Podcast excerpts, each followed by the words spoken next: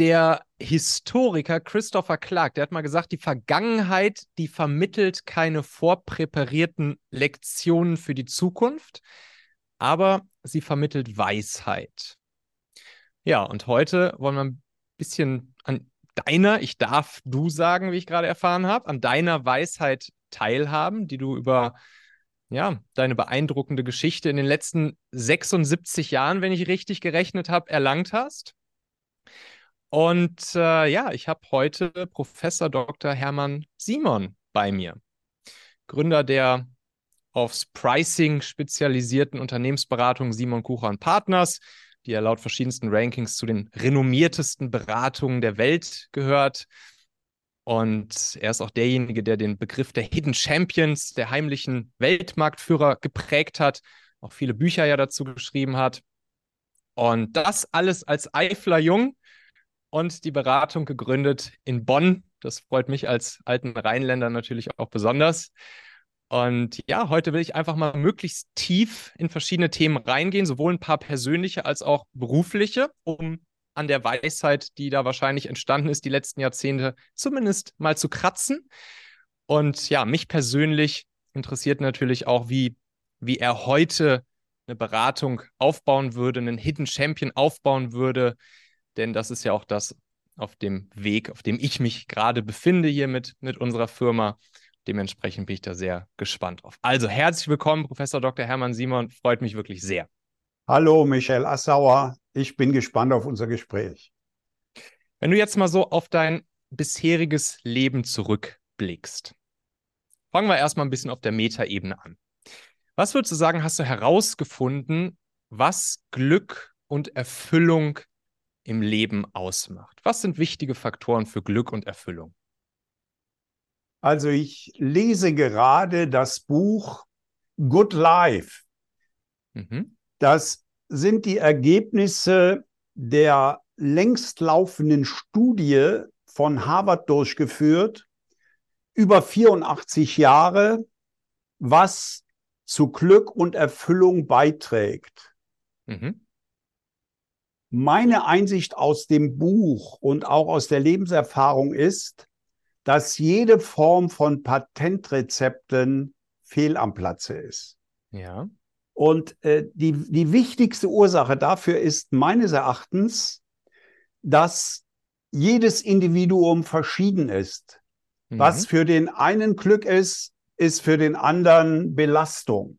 Und dass man insofern keine allgemeingültigen Rezepte ableiten kann.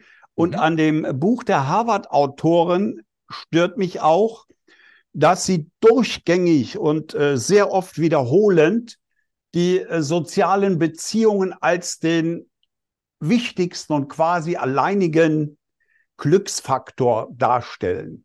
Mhm. Äh, wenn ich das mal auf mich beziehe, ja, soziale Beziehungen sind wichtig, aber für mich ist genauso wichtig, dass ich auch in meinem Zimmer äh, tagelang am Schreibtisch sitzen kann, lesen kann, schreiben kann, ohne durch soziale Beziehungen gestört zu werden. Ja, also habe ich ein anderes Glücksprofil als offenbar der äh, normale Teilnehmende an dieser, dieser Harvard-Studie. Ähm, und ich, ich äh, wende das auch auf Ratschläge an junge Leute an. Mhm. Äh, ich sage, du musst deinem eigenen Bedürfnis, deiner Person folgen und nicht irgendwelchen Mustern, die dir andere vorgeben. Ja. Also es gibt für mich kein allgemeines Muster zu Glück und Erfüllung, mhm. äh, sondern jeder muss da seinen eigenen Weg suchen, was mit der Erkenntnis der eigenen Fähigkeiten, Präferenz einfach sehr schwierig ist. Was will ich eigentlich? Ja. Diese Frage äh, ist eine der schwierigsten im Leben. Also bitte keine Patentrezepte, sondern suche deinen eigenen Weg.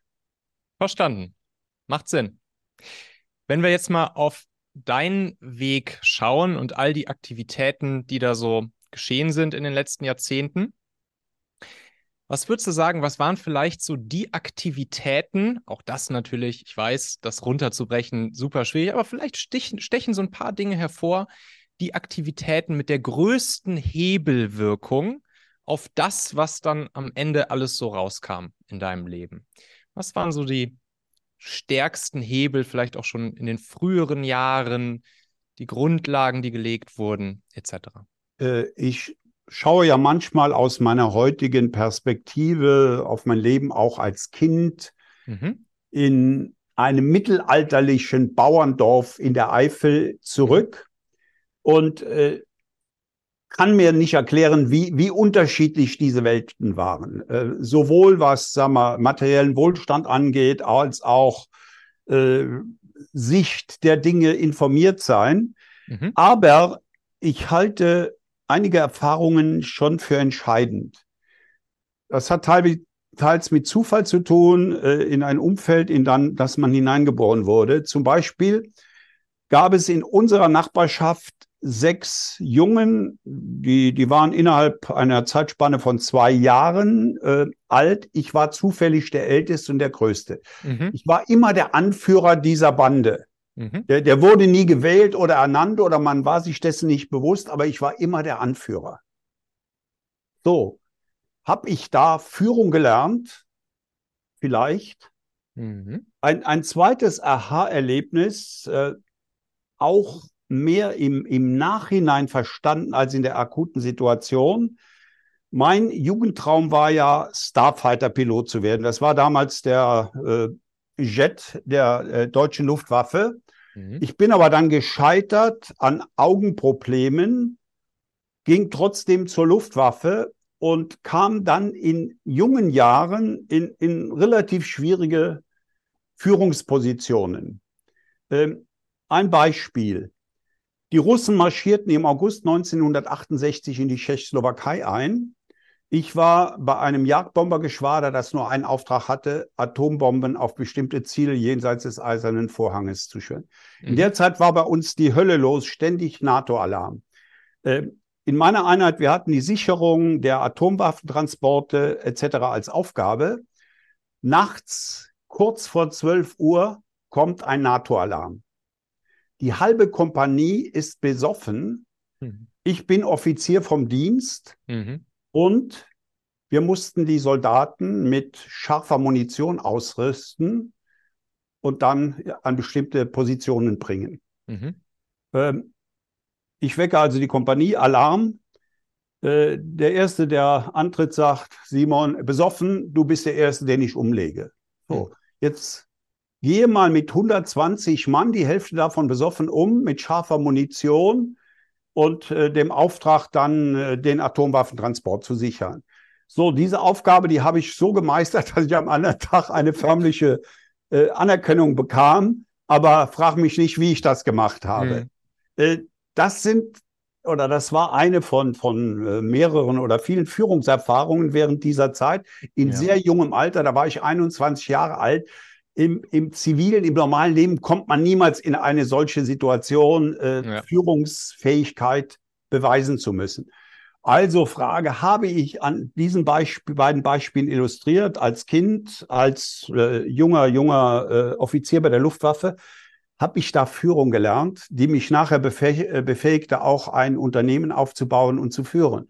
Äh, mhm. Ich stelle das mal einfach in den Raum. Ich habe das ja alles äh, in, in größerem Detail in meiner Autobiografie Zwei Welten, ein Leben beschrieben. Liegt bei mir auf ja, dem Ja, ich glaube schon, dass das formende Erlebnisse und Phasen mhm. in meinem Leben waren. Ja, spannend. Gehen wir mal über zum Thema Aufbau deines Unternehmens und damit auch verbunden diese Expertise, die du dann ja aufgebaut hast mit der Zeit rund ums Thema der Hidden Champions, der heimlichen Weltmarktführer. Und das fasziniert mich natürlich besonders. Ich predige hier unserem Team auch die ganze Zeit, dass wir einen Hidden Champion aufbauen wollen, dass wir, einen, dass wir einen äh, heimlichen Weltmarktführer aufbauen wollen. Und da sind ja so die drei wichtigsten Faktoren, die du da immer wieder her hervorhebst, um eben zum Hidden Champion zu werden. Faktor Nummer eins, dass die Unternehmen wirklich schnell in die Internationalisierung, Globalisierung gehen. Dann, dass sie sich Faktor Nummer zwei auf ein ganz bestimmtes Ergebnis für ihre Kunden wirklich fokussieren und dabei auch bleiben und volle Spezialisierung auf dieses Ergebnis eben fahren. Und Faktor Nummer drei, dass sie einfach die Ambition haben, die aller, allerbesten in ihrem Markt, in ihrer Branche zu werden. Wenn wir jetzt überlegen, okay, wie würdest du heute eine Beratung zum Hidden Champion aufbauen? Was denkst du, was gibt es heute für Chancen, vielleicht insbesondere mal bezogen auf diese drei Faktoren, Globalisierung, Fokussierung und Ambition, die Besten zu sein, die es so vielleicht früher nicht gab? Gibt es da irgendwas, was es heute, ähm, ja, vielleicht nochmal einen Tick einfacher oder anders macht oder vielleicht auch einfach die Herangehensweise anders wäre, als so wie du das damals gemacht hast? Ja, das sind die drei entscheidenden Faktoren, die du aufgezählt hast. Ich drehe allerdings die Reihenfolge um. Mhm. An erster Stelle steht für mich die Ambition, der Beste zu sein. Dieser Ehrgeiz. Zweitens, das erreicht man nur durch Fokus. Nur Fokus führt zu Weltklasse. Fokus mhm. macht aber einen Markt klein. Wenn wir Pricing-Beratung als Simon Gura nur in Deutschland machen, wäre das ein winziger Markt. Wie macht man ihn groß durch Globalisierung? Also, Ambition, der Beste zu sein, Fokus, Globalisierung. Jawohl. Diese drei Prinzipien würde ich heute genauso anwenden wie damals. Mhm. Natürlich sind die Bedingungen völlig anders. Als wir 1985 anfingen, kauften wir uns für das erste Büro ein Telex-Gerät, einen mhm. Fernschreiber. Und der Standort des Büros in Bonn wurde dadurch bestimmt, dass wir nur eine bestimmte Entfernung zum Rechenzentrum der Universität überbrücken konnten. Wir mhm. haben das also in der Nähe des Rechenzentrums der Universität angesiedelt, mhm. weil es äh, damals noch keine Personal Computer gab. Die kamen dann ein, zwei Jahre später und wir das Rechenzentrum der Universität nutzten, um unsere Berechnungen durchzuführen. Ambition, der Beste zu sein, darf natürlich nicht aus Träumerei oder Illusion kommen, sondern setzt voraus, dass man auf dem Gebiet, wo man aktiv werden will, will wirklich auch top ist. Mhm. Und im Pricing waren wir top. Wir hatten Veröffentlichungen in den Top-Zeitschriften der Welt Dr. Kucher, äh, der auch im Namen ist, war ja mein zweiter Doktorand, der war in, an der University of Chicago gewesen. Und äh, wir, wir hatten also die Kompetenzen, dass mhm. diese Ambition, der Beste zu sein, keine Träumerei war. Und äh, die, die Frage ist immer, wo, wo fängt man an? Fängt man mit einer Marktchance an, die man erkennt, oder fängt man mit den Kompetenzen an, die man hat? Darauf gibt es keine generelle Antwort. Letztlich müssen ja. beide zusammenkommen, die Kompetenzen und die Marktchancen. Ja. Und äh, den wesentlichen Unterschied zu heute sehe ich natürlich in der Digitalisierung mhm. und auch in der Internationalisierung. Äh, mhm. Damals äh, hatten nur sehr wenige Studenten internationale Erfahrung. Ja. Heute stellen wir praktisch keinen mehr ein, der nicht äh, Praktika oder, oder Studien auch im Ab Ausland absolviert hat. Es ist also heute viel leichter, mit der Digitalisierung äh, ein, ein Geschäft auch global zu machen und mit den internationalen Gegebenheiten äh, wird das auch leichter. Mhm. Was allerdings eine große Herausforderung ist, ist die Kompetenz. Also mhm. äh, ich habe heute schon quasi, obwohl ich ja, wie du sagst, seit 76 Jahren unterwegs bin und insofern einen, einen begrenzten Horizont habe, ähm, erzeugt bei mir Unwohlsein, dass ich nicht wirklich die künstliche Intelligenz verstehe, mhm. auch nicht verstehe, wie Quantencomputing funktioniert. Ja. Und ich würde mal sagen, einer, der heute was werden will, äh, Neustart, der muss diese Dinge beherrschen. Der muss also äh, digital, äh, künstliche Intelligenz, auch was, was Quantencomputing, äh, so wie wir unser Handwerk vor äh, 40 Jahren beherrscht haben. Ja. Das sehe ich als Voraussetzung. Allerdings muss das nicht immer hochwissenschaftlich sein. Ja. Sag mal, wenn jemand ein, ein Problem erkennt äh, in der Praxis und oft gibt es auch relativ einfache Lösungen, sei es in der Logistik, äh, sei es in, äh, in, in Techniken. Äh, mhm. warum, warum ist äh, Elon Musk der Erste, dem es gelang, ein Automobilunternehmen aus dem Nichts aufzubauen? Ja, mhm. weil er die Chance der Elektromobilität erkannt hat.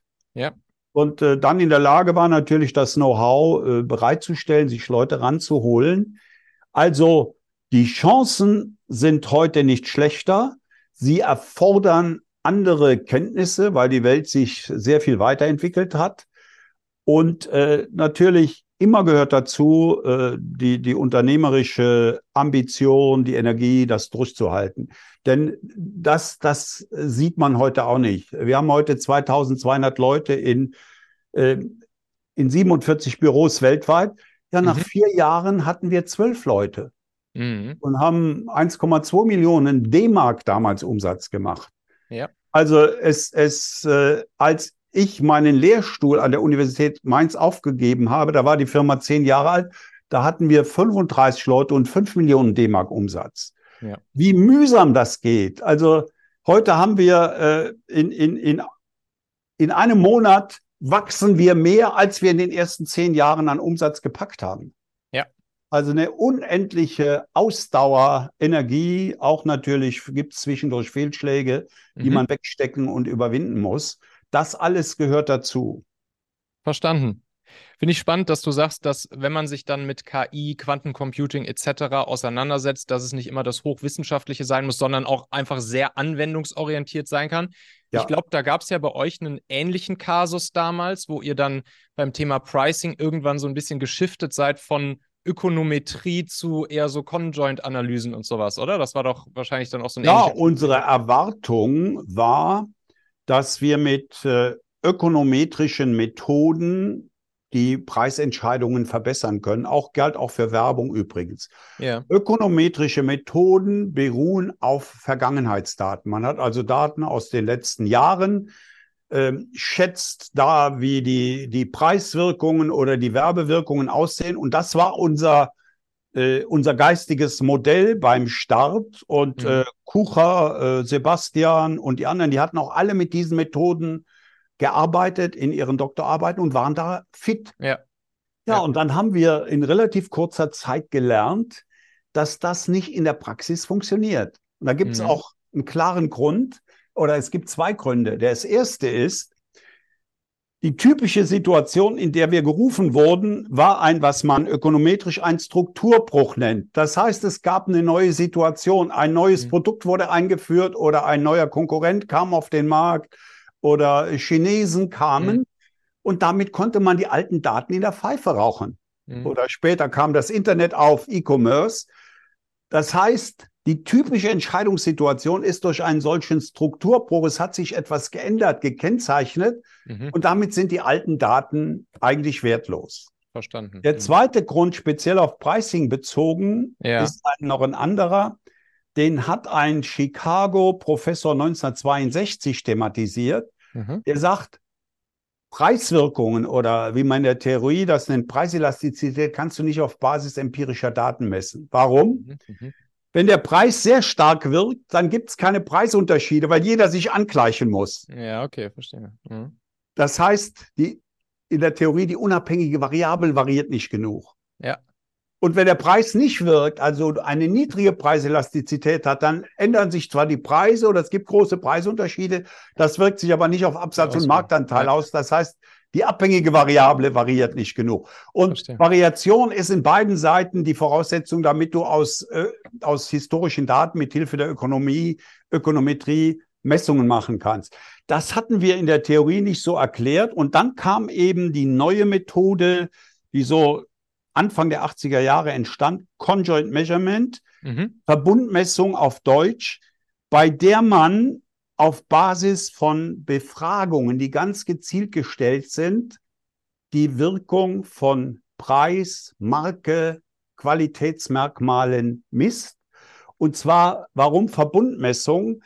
Weil man nicht isoliert nach dem Preis fragt. Man fragt also nicht, wie ja. viel bist du bereit dafür zu zahlen oder wirst, sondern man konfrontiert den Kunden mit verschiedenen Produkt- und Preisprofilen. Also beim Auto könnte das der Spritverbrauch sein, die Marke, äh, eben der Preis. Und dann mhm. braucht er nur zu wählen zwischen Alternativen und daraus können wir mit Hilfe eines Computermodells die Preiswirkungen, den Wert der Marke, den Wert von niedrigerem Spritverbrauch oder aufs äh, Elektroauto bezogen von höherer Reichweite quantifizieren.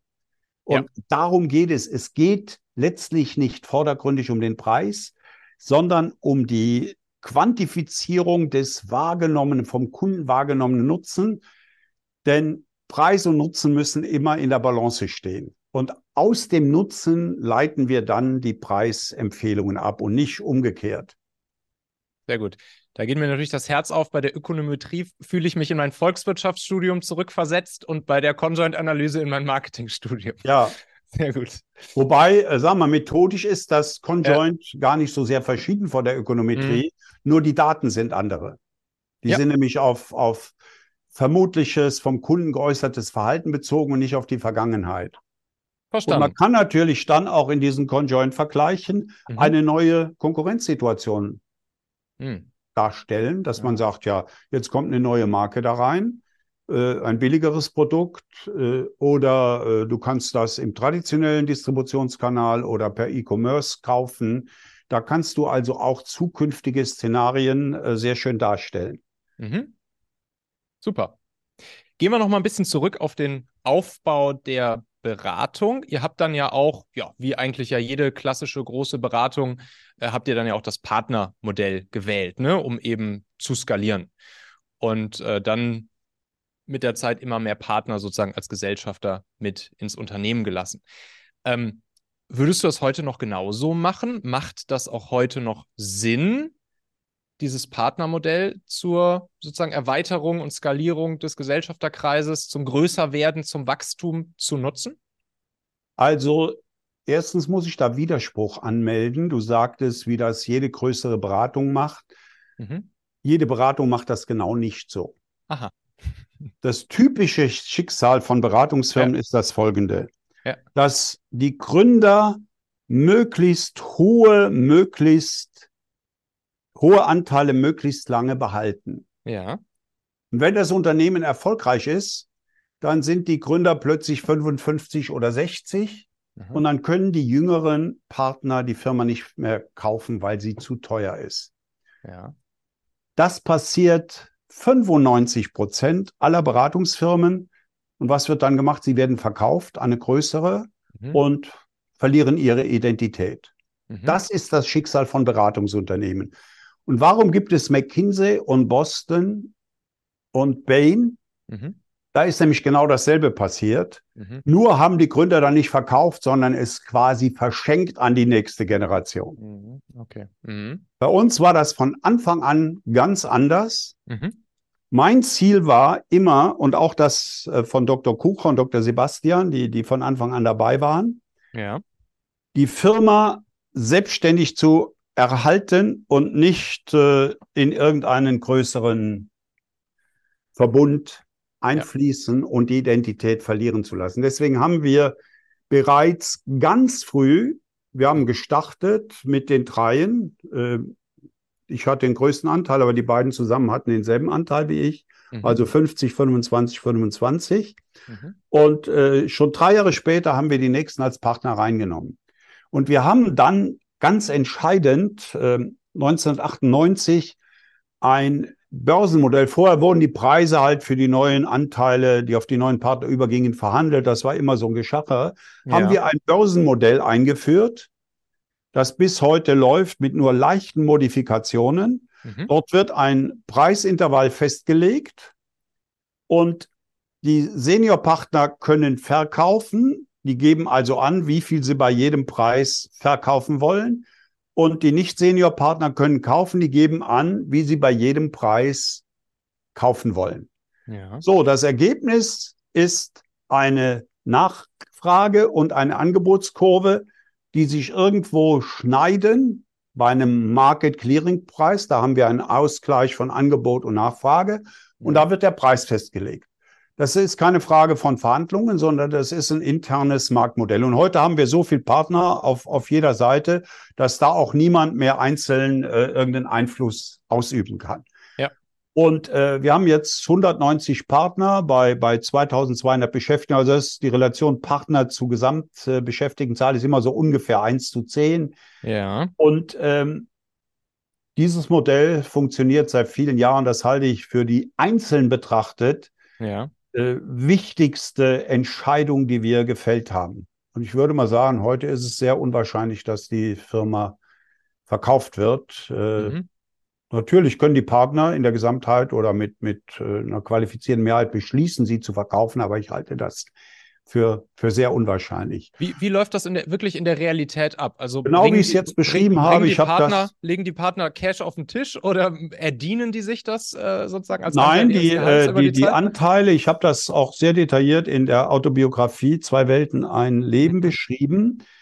Die bezahlen die Anteile Cash. Mhm. Allerdings sind junge Partner in der Regel, äh, haben die noch nicht so viel Eigenkapital, ja. dass sie, das hängt dann auch von der Risikofreude ab. Wie viel ja. ist einer bereit zu investieren?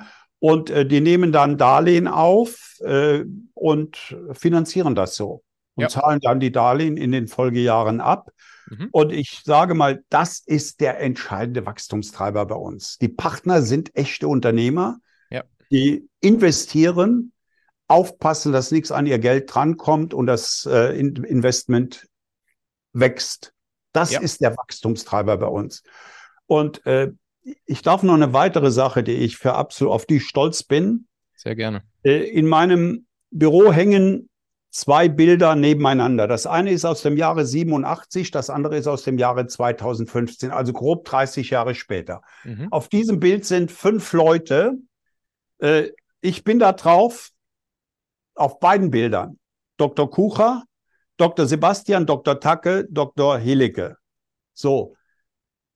Die waren alle Mitarbeiter an der Universität von mir, sind alle mhm. Geschäftsführer geworden und die haben ihr ganzes Leben bei Simon Kucher gearbeitet. Das war sozusagen der Kern. Also Kontinuität und Loyalität aufzubauen. Und äh, das, das Problem, was viele Consulting-Unternehmen haben, habe ich auch bei, bei vielen nahe beobachtet. Da wechseln die Leute ständig. Äh, ja. Kontinuität der entscheidenden Mitarbeiter ist ein extrem wichtiger Faktor. Und da muss ich sagen, ich bin stolz darauf, dass dieses Fünfer-Team ja.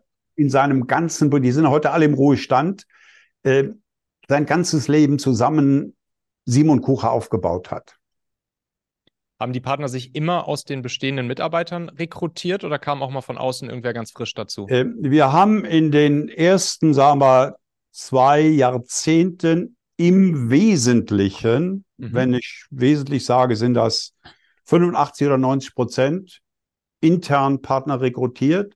Mhm. In den letzten Jahren haben wir äh, eine ganze Reihe von Partnern auch von außen aufgenommen, was wiederum mit dem eben diskutierten Thema der Kompetenzen zu tun hat. Äh, Digitalisierung, künstliche Intelligenz, auch Mergers und Acquisitions, wo wir aus unserer eigenen Erfahrung nicht so einen guten Fundus haben, haben wir jetzt auch zunehmend externe Partner.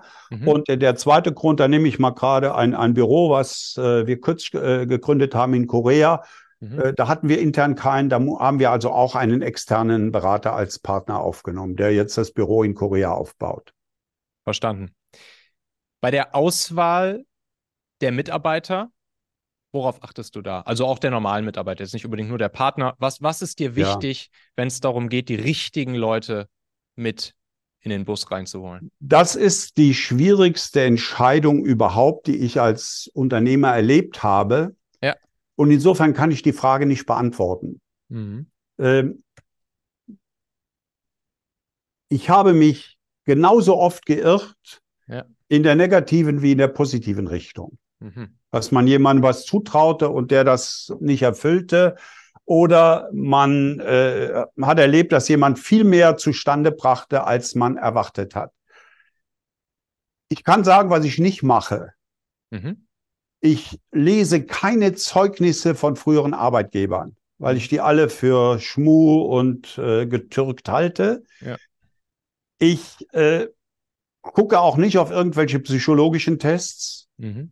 sondern bilde mir mein eigenes Urteil. Natürlich spielen da Noten eine Rolle, aber nicht ausschließlich, sondern der Gesamteindruck der Persönlichkeit. Ich mache mir auch keine Scoring-Tabelle, wo ich dann äh, zehn Kriterien habe, die ich bewerte, sondern äh, mache das auch sehr stark aus dem Bauch heraus. Ja. Ich sage mal, mein Gesamteindruck ist entscheidend und nicht ein einzelnes oder quantifizierbare Kriterien.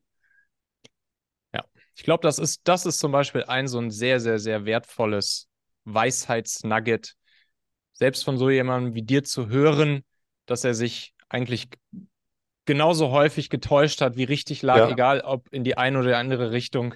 Ich glaube, das, allein das ist schon eine sehr, sehr, sehr wertvolle Erkenntnis. Mhm. Meine, die, die Basis ist natürlich eine ganz andere. Wenn ich an die eben vier beschriebenen Leute denke, die, die Simon Kucher aufgebaut haben, mhm. die kannte ich aus ihrer Assistenz, sogar aus ihrer ja. Studentenzeit teilweise. Ja. ja. Da hast du natürlich eine völlig andere äh, Entscheidungsbasis, als wenn dir jetzt jemand dir eine Bewerbung schickt und du sprichst Klar. mit dem eine Dreiviertelstunde und auch noch ein paar andere sprechen Klar. mit dem. Äh, das heißt, bei dieser ersten und zweiten äh, Partnergeneration, die Leute habe ich seit Jahren gekannt und mit Klar. denen zusammengearbeitet. Das war also kein Griff ins Ungewisse, sondern da war die Entscheidung klar und äh, da ging es eigentlich nur darum, was aber auch kein Problem war, weil wir uns gut entwickelt haben, solche Leute bei der Stange zu halten. Denn die hatten auch Angebote von, von McKinsey oder Boston. Ja. Verstanden.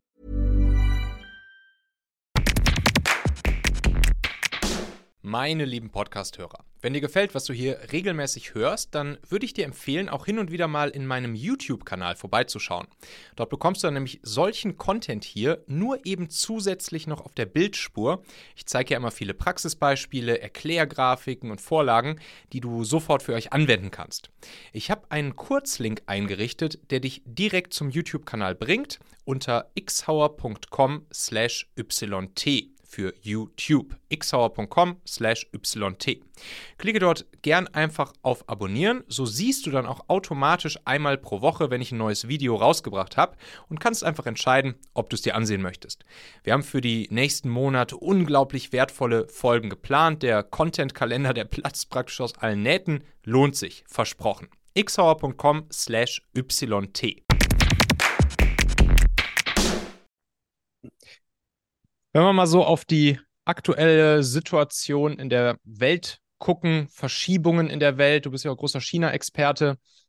Hm, was würdest du sagen, was ergeben sich daraus so für Herausforderungen oder auch Implikationen für Beratungen aus mhm. Europa heraus? Was passiert da gerade so? Was, was sollten wir auf dem Zettel haben? Also, die Welt hat sich äh, radikal verändert, geöffnet äh, zwischen, sagen wir, 1980 und, und 2010. Und seit etwa 2010 äh, kehrt sich das um. Wir erleben eine, ich nenne das relative Deglobalisierung. Hm? Aber das bedeutet nicht für mich das Ende der Globalisierung, sondern man muss anders vorgehen. Äh, zum Beispiel sehen wir, Exporte nehmen in der Bedeutung ab, relativ zum globalen Bruttoinlandsprodukt, aber Direktinvestitionen steigen. Mhm. Man muss stärker in die Länder hineingehen, dort auch einen größeren Teil der Wertschöpfung äh, verlagern. Und äh, was Führung angeht, äh, da, da muss man halt lernen, mit Leuten aus sehr unterschiedlichen Kulturen zurechtzukommen und gleichzeitig aber eine halbwegs homogene Unternehmenskultur zu schaffen. Ja. Und hier gehe ich mal ganz auf meine Ursprünge wieder zurück. Die Menschen sind eigentlich nicht anders als die, die Menschen oder die Jungs in meiner Kindheit. Ja.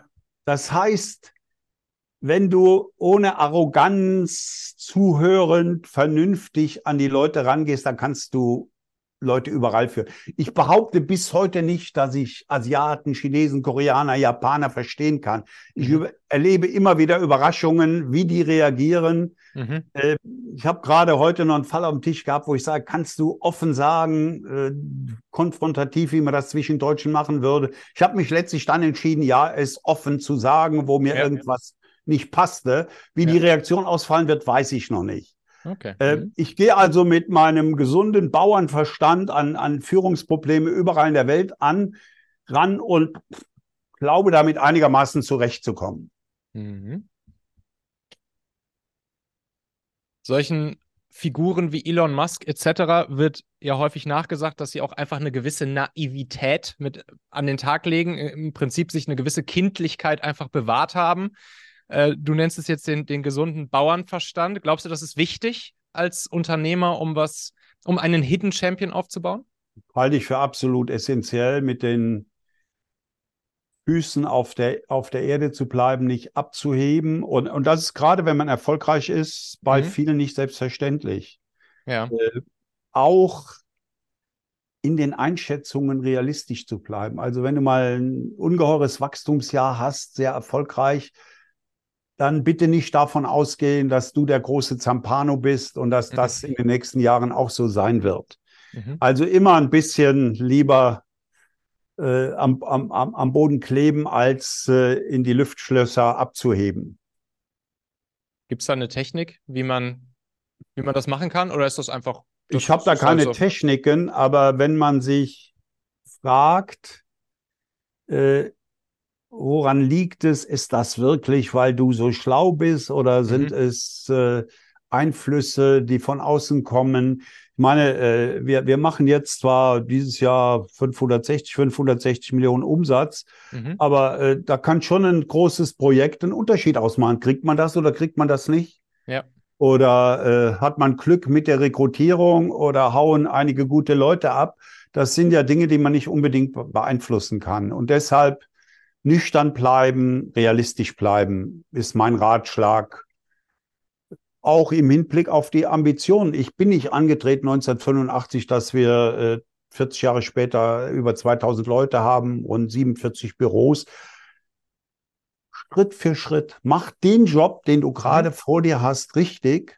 Die nächsten paar Jahre, überschaubarer Horizont. Und dann siehst du weiter und dann äh, wird es auch weitergehen.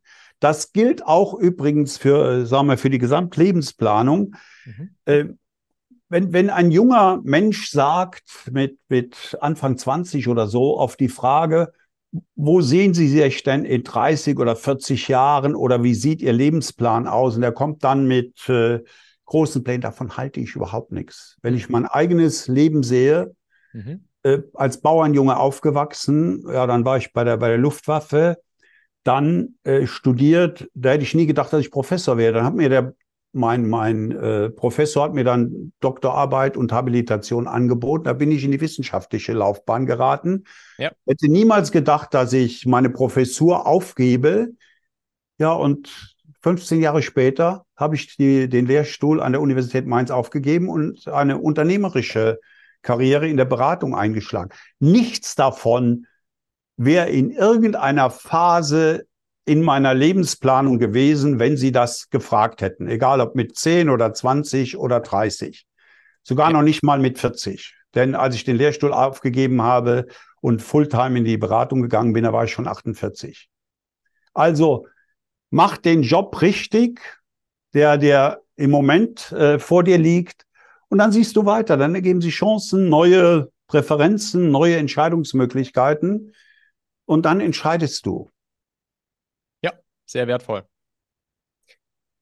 Apropos, ähm, du hast ja auch gesagt, die Globalisierung ist heute einfach etwas anders als noch vielleicht vor 15 Jahren. Ähm, man beobachtet ja, ich beobachte schon, dass viele Unternehmer, gerade auch in, in Wissensbranchen, die jetzt nicht eine fette Fabrik irgendwo stehen haben, dass die auch einfach gefühlt in immer größeren Scharen Deutschland verlassen. Ähm, wie siehst du das? Wie siehst du die Zukunft von Deutschland, von Europa, wirtschaftlich, gesellschaftlich, sozial, politisch? Würdest du vielleicht direkt irgendwo anders hingehen, wenn du jetzt einfach neu gründen würdest? Oder würdest du schon versuchen, in der Heimat zu bleiben und das Beste daraus zu machen? Also im Moment haben wir ja eine Phase großen, ausgeprägten Pessimismus in mhm. Deutschland. Mhm. Ich sehe das nicht so pessimistisch. Ja. Ähm, wir können Dinge, viele Dinge sehr gut und besser auch als andere. Ich darf mhm. mal äh, berichten, was der CEO von Intel gesagt hat, warum er sich für den Standort Magdeburg entschieden hat, mhm. wo er 30 Milliarden investiert. Natürlich auch teilweise sind das Subventionen, 30 Milliarden in Magdeburg. Mhm. Er sagte, Erstes Kriterium ist die Verfügbarkeit von Top-Talenten. Mhm. Zweites Kriterium ist die Logistik. Drittes Kriterium ist die Lebensqualität, was politische Stabilität einschließt. Mhm. Und viertes Kriterium sind die Kosten. Ah, okay. Mhm. Traditionell würde man das ganz anders erwarten, wo an erster Stelle Kosten, Kosten, Kosten stehen. Ja. Und ähm, die Frage, macht man etwas in Deutschland oder Österreich oder von anderswo, wenn jemand in die Massendigitalisierung einsteigen will und äh, etwas aller Google, Facebook oder so macht, dann wird er nicht aus Deutschland und nicht mal aus Europa erfolgreich sein.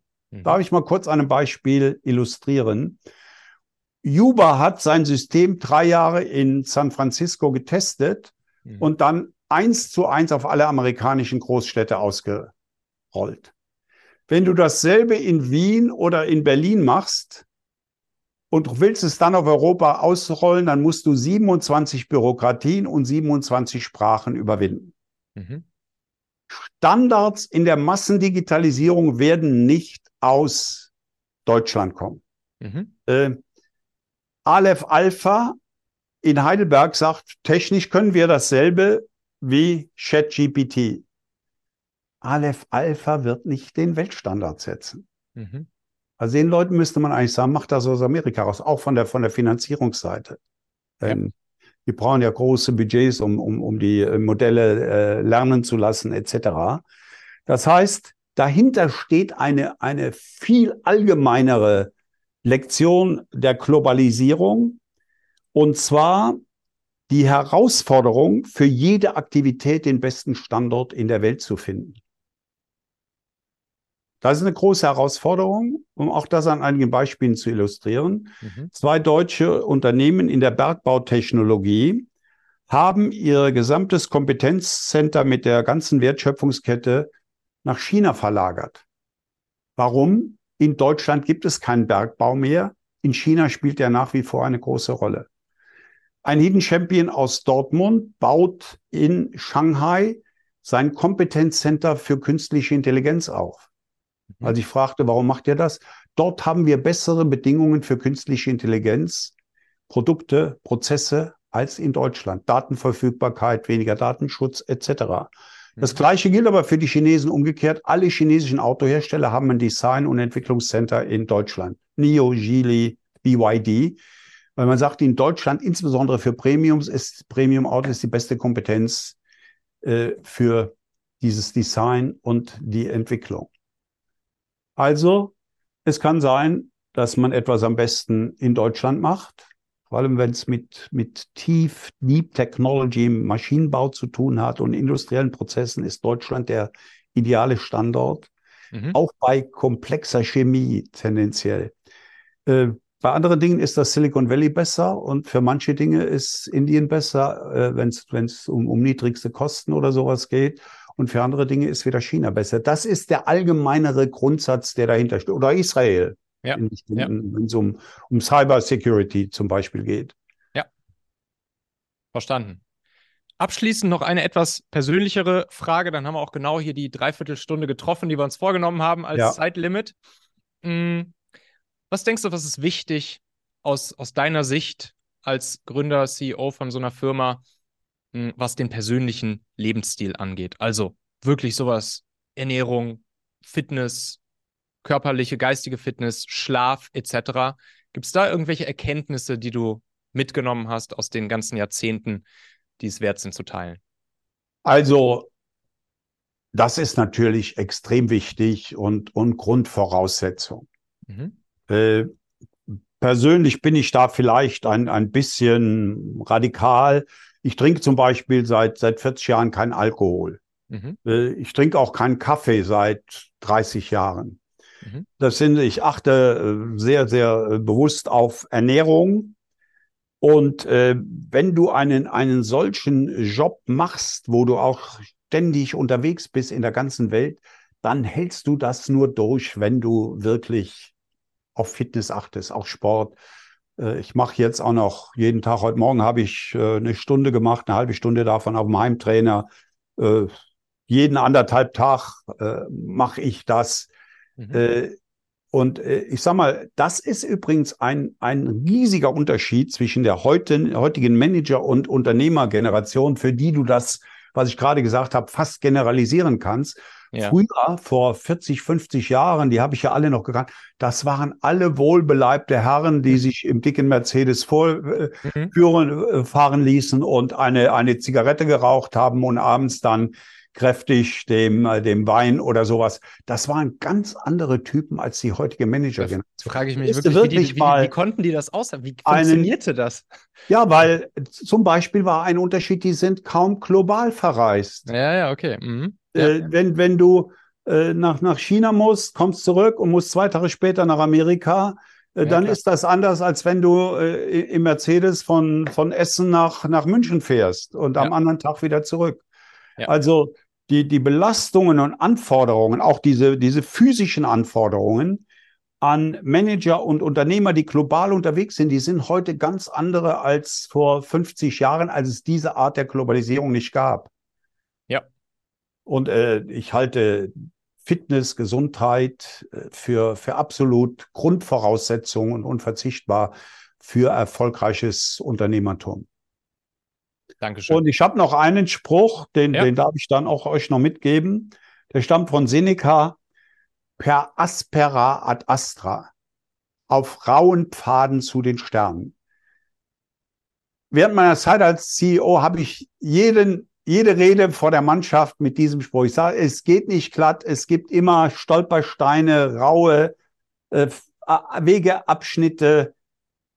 Division ad astra, zu den Sternen im Auge behalten und sich nicht entmutigen lassen von den Stolpersteinen, die da immer wieder äh, im, im Weg auftauchen.